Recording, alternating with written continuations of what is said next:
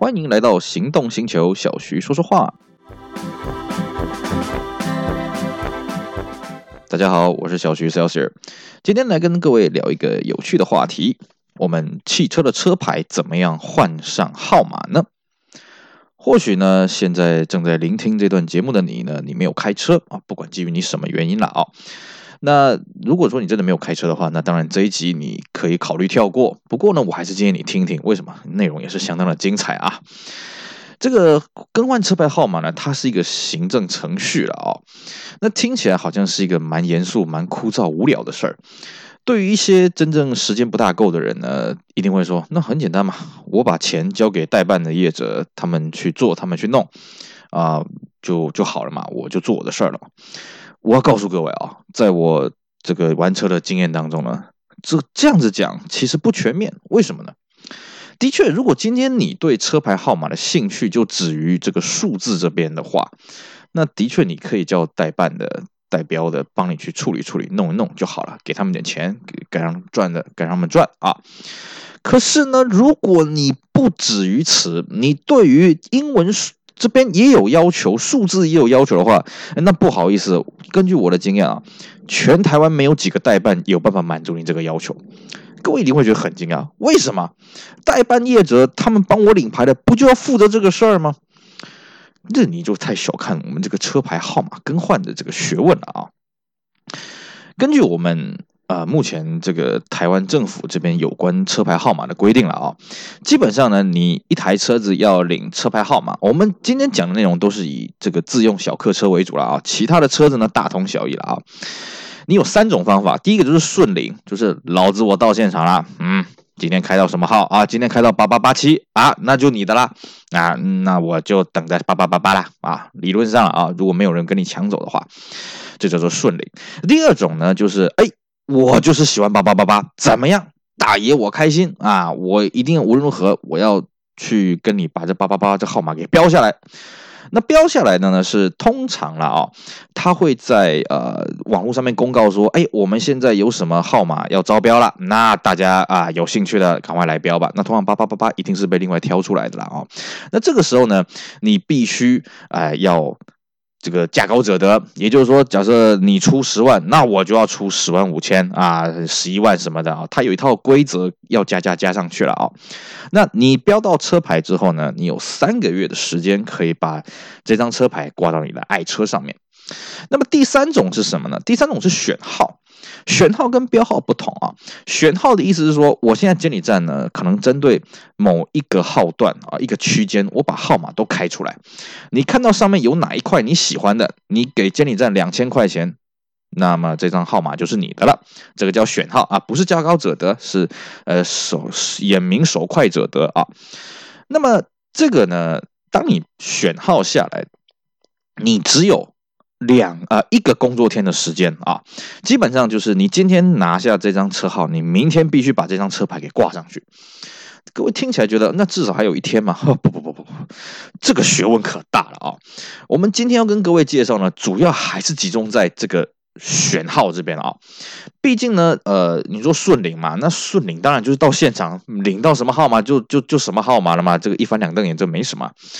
那么标牌呢，讲白一点，基本上你就是给代办啊，你告诉代办你要什么号码，那你预算多少钱，他帮你去标嘛。选号这个就真的是非常麻烦了。如果你的车牌呢，你对于这个呃现在投标的号码你都不喜欢，可是偏偏有个监理站开出来的号码。你很喜欢要选号，这个时候呢，你透过代办去选当然是 OK 的。可是如果你又针对前面或是后面的英文，你又有要求的时候呢，啊，那就真的是很有学问了。好，那各位一定会听得雾煞煞，一个车牌号码真的有这么重要吗？我们顺领不行吗？我们用我们的 lucky number 不行吗？哎，这个我要跟各位讲啊，人家说呢，佛要金装，人要衣装啊。一台车，当然它的外观漂漂亮亮的啊，当然是很让人赏心悦目嘛。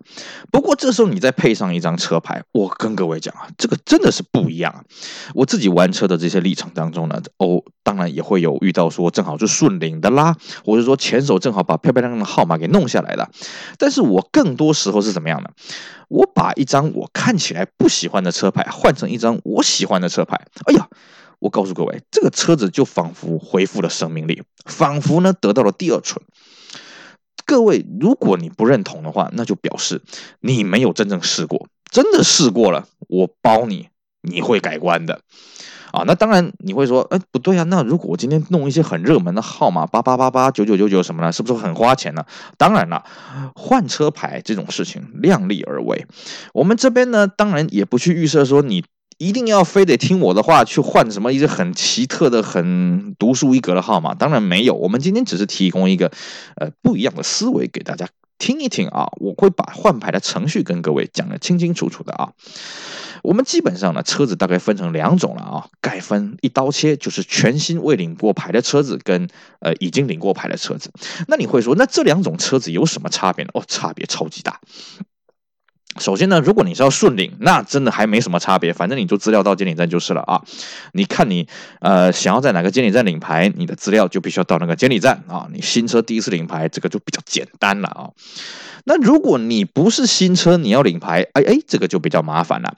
首先第一个呢，你必须要去做验车的动作啊。那验车，各位说不对啊，我已经定期检验完了啊，跟这个无关啊。如果你是要过户的话，那可能就是定期验车，这个比较相关。定期验车之后一个月之内啊，这个呃就可以不用再去监理站验车过户，这个大家都知道。我们讲的这个验车是什么？你要告诉监理站，你这台车是这台车。那听起来有点怪怪的啊，就好像大陆几年前讲了一句顺口溜，叫做“哎，证明你妈是你妈”。哎，意思就是说了，你要告诉监理站说我要换车牌了。这个时候呢，你要把车子开去监理站。那开去监理站的时候，你要跟他讲，哎，我是要更换车牌的验车啊。你在这个验车线前面，你就要跟他讲清楚了。那他会给你一个注记，然后呢，通常这个时候他会叫你直接开到最后一关去啊。你前面的什么废气啦、头印头号啦、刹车啦，通通不用管，直接一路直达到最后一关。最后一关干什么呢？基本上就是看看你车身号码跟引擎号码，就这样，没了。没别的，也就是说，他看你行照上面登录的资料跟你这台车是不是符合的？符合的，OK，好，盖个章，把你放行了。那这个时候有一个非常非常重要的事情，各位一定要听清楚啊！你如果不是新车要领牌的话，哈，这个有个非常重要的事情什么？你一定要搞清楚你要去哪一间监理站领牌。台湾有三十几个监理站，三十几个监理站，每个监理站它所执掌的号码号段啊，不管是英文数字都不尽相同。你如果比方说你在台北，你有一张车牌在台中，你要过去台中领，我们一般都会建议。你可以把车子开到台中去，那是最好。如果你真的没办法把车弄到台中去的话，那你在台北随便一个监理站啊，像台北我们监理站有汽车验车的，就是这个啊，台北市八德啊，台北的士林，还有这个树林，还有这个基隆的这个好像是七堵还八堵了哈，那边有个监理站，你。验完了之后，你要跟他讲啊，不好意思，我要去台中的监理站去换车牌。这时候要做一个迷风的动作啊。各位如果听不懂什么叫迷风呢，我这边也不需要跟各位讲，你就跟承办人讲说，小弟我呃，在这个台北贵宝地验车，我要去这个台中监理站啊，某某监理站啊，要去换车牌，他就会告诉你要怎么做了。你拿到这个密封之后呢，你才能过去那个监理站啊。你不要傻傻，你在台北验完车之后屁股拍拍。那边一夹你就走了，跑去台中。我跟你讲，人家不认账的啊，因为领牌一定要那张验车的那张单子，除非在同一间监理站，这个非常重要。再来是呢，你要先搞清楚你到底要换什么样的号码。像我们讲，如果今天你只是一个顺领的，比方说我就喜欢台中现在开到一个英文开头的，我喜欢啊，那没事，那你就直接过过过去那边顺领就好了。问题是什么？大部分我们会遇到这种跨区领的是，你不只是重视号码，更重要是它前面或是它后面这些英文数字的号段。好了，那这时候怎么办呢？那这时候你可能要涉及到标牌。我们刚刚有讲，如果今天你的号码是已经公开要招标的，公告招标的，那么你就要告诉代标人员，或者你也可以自己来投标啊。我们先讲比较简单，你找代表代表人员啊，全省连线的嘛啊，请他啊帮忙这个把这个号码给标下来，看是要多少钱。那他会有个结标时间什么，你自己要注意一下。好了，标下来之后呢，记得带着你的验车，我们刚刚讲密封的这个东西呢，跟你的汽车的资料呢一起去那间监理站啊，就可以。完成这个换牌的动作，当然你这些动作也可以交给代办，他们理论上他们全省呢都可以，啊、呃、有这个配合的同业可以帮他们寄送资料什么的，这都可以。最困难的地方在什么呢？选号。我刚跟各位讲啊，选号这边呢，它有个限制，就是你必须要在一个工作天之内完成。比方说，你今天礼拜一，你选到了一张高雄监理站的呃一张车号，你就必须在礼拜二。啊，完成这个领牌的动作。那么有一个便民的规定是什么？如果你是在下午三点以后选到这个号码的，可以再顺延一天，也就到礼拜三。那各位，你不要干一件傻事啊！你可千万不要选号了之后再把车拿去验车啊！我跟你讲，可能会来不及的。为什么？假设你现在啊，你你你一大早礼拜一大早你去选到一号，哎呀，我选到了，我两千块拿到了，你赶紧把你的车子开去这个你台北附近的监理站验完车，密封完之后。你要立刻想办法冲去高雄啊！各位会说，那不是刚刚讲说，哎，这个代办业者他们全程有配合的，大哥你也想一下嘛，那人家用寄送资料的，难道你你你你的资料用飞机飞过去吗？可能嘛！你东西寄到那边的时候，早就是礼拜三、礼拜四的事儿了。绝对来不及，我跟各位保证，绝对来不及。所以呢，我们都会建议，如果你发现你的号码可能是要用选号的方式来进行的话，先把车验好啊，不要自己自作聪明，先把车验好。一旦你选到号码之后，立刻把资料啊送下去南部，或者是呃请南部的代标业者什么的。总而言之呢，你不要那个时候再去重新跑这些程序，你可能会来不及。那。各位一定会问说，为什么他要这样规定？我不知道，反正规定就是规定了。而且另外，各位还会想问的问题，有什么天大的号码非得用选号不可呢？哎，真不好意思。第一个，如果你有预算上的考量，哎，选号是你的最佳的伙伴。怎么讲呢？我们刚刚说啊，选号基本上就是两千块打死啊。就是你，你挑这个号码就花两千块，剩下领牌费用那个另计了啊，铁牌费另计。可是你要投标一张车牌，基本的标价也要三千块钱。而且呢，当你投标了之后，大家都看得到你在标什么号码。或许有些号码，哎，你不标没事儿，很多人看到你之后，哎，觉得这个这个号码不错不错，来来来，我也要来一张啊。这个这个时候就是拼谁的口袋深了，谁比较不理智了。而且呢，你在选你在标号的时候。除非你找代办，如果你自己下场 DIY 玩的时候呢，你要有时间啊，大哥。通常我们监理站在标号码的时候，结标时间大概都是早上十一点或者下午一点两点的。这一般正常人在上班啊，你哪有这种闲时间呢？那你说，那我请代标业者行不行？那可以啊，你就赌看看有没有人出价比你高啊。如果出价人有人比你高，代办业者会联络你。哎呀，大哥，你这个要不要出价什么？你有没有办法接电话啊？对不对？不然你就这张号码白白的流失了。最重要是什么呢？我再次强调啊，很多人觉得我顶多就是后面的号码领出来就好了嘛，前面的号码算什么呢？我告诉各位，真的前面的号码很重要，前面的英文很重要。为什么？因为那是一个独一无二的东西。你说今天后面的车牌号码啊，比方说，呃，我一个学弟啊。他开这个，他买了，听信我的谗言呐、买了一台标致的三零零八啊修旅车，他就问我，哎，学长，那我们是不是就去领一个三零零八的车牌呢？我说这个有道理啊，啊，你你看嘛，你们三零零八的车距是不是大家都是三零零八，对吧？没错吧？你三零零八，他也三零零八，那你们前面的号段没人在意嘛？可是呢，我当时就建议你不要选三零零八，为什么？他说为什么？因为你是三零零八，人家也是三零零八。他说对啊，那不然选什么？我说你选二零零八。他说为什么呢？因为人家会记住你啊，你你独树一格嘛，是不是？当然他后来没听进去，他还是选三零零八了啊。呃，这个是题外话。如果说你前面的英文号段，或者是你这个主要数字以外的这些号段呢不一样，哎，那会让人家对你印象更加深刻呢。啊，你在车距里面你就跟人家独树一格呢？你会说那有什么样的号码呢？呃，我们讲的比较简单了，像之前北部有发过这个 AAA 啊、呃 BBB 啊，呃这种车号就让人家过目难忘啊。是不是啊？你比起外面一般你监理站去顺领的那个好记得多啊。当然，有些人觉得说，那我低调，我不想被人家记住，不想被人家记住，你就顺领嘛。这个这个今天的节目你基本上听听笑笑就好了嘛啊。